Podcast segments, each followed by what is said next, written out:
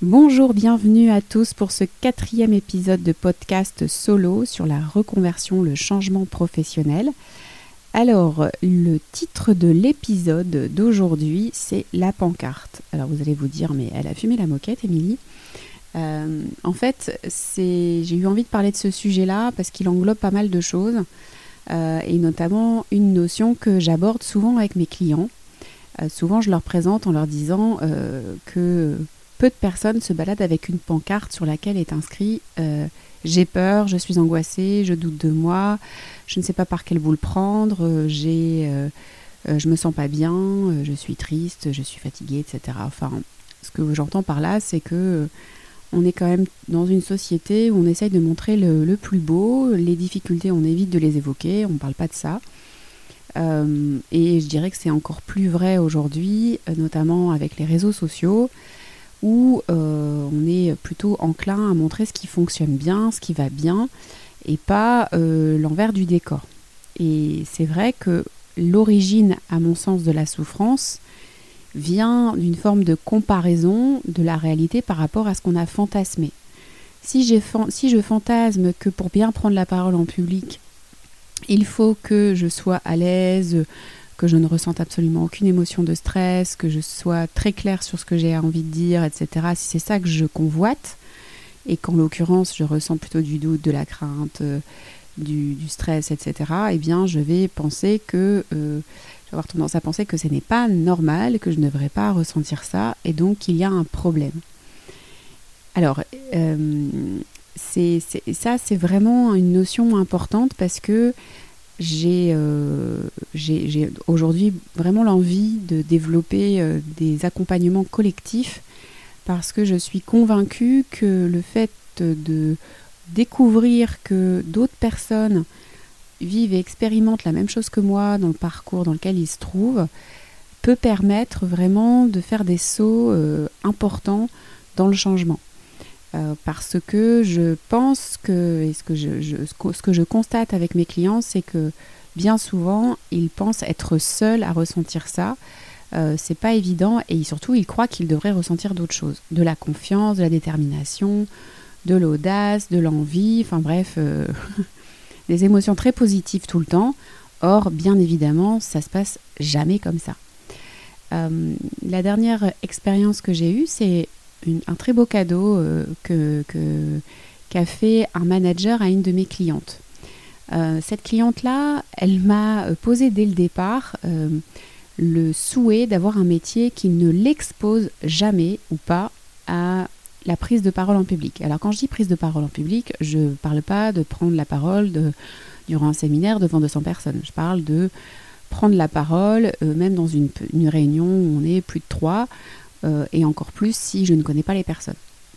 Donc c'est quelqu'un qui est plutôt confiant, qui sait ce qu'elle veut, qui, qui, euh, a des, des, idées. Euh, et en, individuel, j'ai absolument aucune perception d'une forme de timidité, etc. Mais c'est quelqu'un qui perd effectivement tous ses moyens dès qu'elle est confrontée à plus de trois personnes.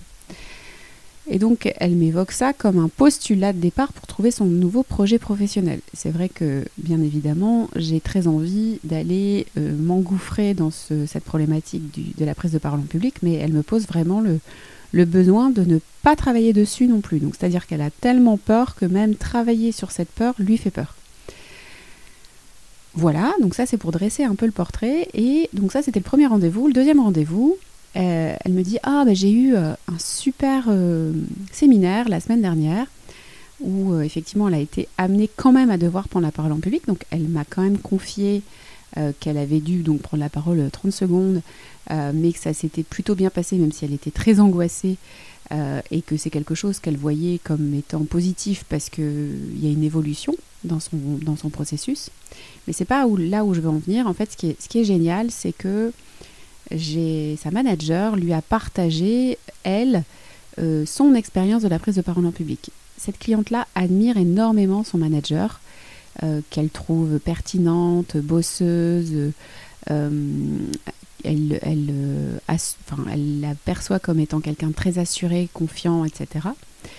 Et elle lui a confié, donc son manager lui a confié qu'elle avait bah, préparé beaucoup sa prise de parole au public, puisque durant ce séminaire-là, pour le coup, devant un certain nombre de personnes, elle a dû prendre la parole et un certain temps en l'occurrence. Et donc elle lui a confié qu'elle avait répété, que ça l'avait beaucoup angoissée, qu'elle s'était enregistrée, qu'elle s'était réécoutée, qu'elle avait donc dû travailler cette prise de parole en public.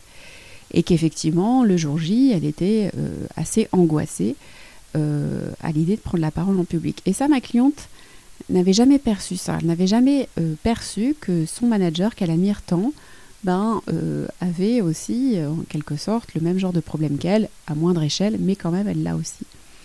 Et ça, ça permet vraiment souvent aux humains, je pense, de, moins souffrir et surtout de continuer à avancer. Parce que le problème, bien souvent, ce n'est pas vraiment euh, la prise de parole en public, mais c'est la croyance que je ne devrais pas avoir peur, que je ne devrais pas stresser, que je devrais euh, être complètement clair sur ce que je veux dire, que je devrais euh, être complètement assuré, n'avoir aucun doute, etc. Et si je pense ça, et si je fantasme ça, bien évidemment, je ne suis jamais au rendez-vous de ce que j'ai projeté. Et donc, je bloque et je n'avance pas.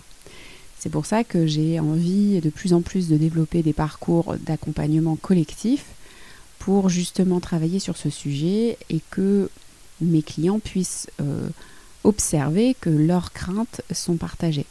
Alors moi souvent je leur explique, je leur dis euh, que bah, moi-même, je suis passée par ces phases de doute, euh, qu'aujourd'hui je suis très contente de les avoir traversées parce que ça me permet encore plus de comprendre mes clients et de les accompagner dans ce sens-là. Et je leur parle aussi, et c'est ce que j'aime faire dans mes accompagnements, c'est vraiment donner des exemples de clients, comme je le fais avec vous sur ce podcast, pour qu'ils se sentent euh, finalement, euh, on va dire, normaux, c'est-à-dire en tout cas qu'il n'ait pas cette souffrance liée à je ne devrais pas ressentir ça, je ne devrais pas vivre ça. Et si je vis ça, ça veut dire que. Parce que c'est faux. Donc, gardez bien en tête que la plupart des gens ne se baladent pas avec une pancarte sur laquelle il est inscrit je souffre, j'ai peur, je ne sais pas, je doute, euh, parce que on préfère raconter autre chose, mais c'est pourtant la vérité j'ai euh, rarement, voire jamais, euh, rencontré de personnes confiantes tout le temps. D'ailleurs, ça serait même dangereux.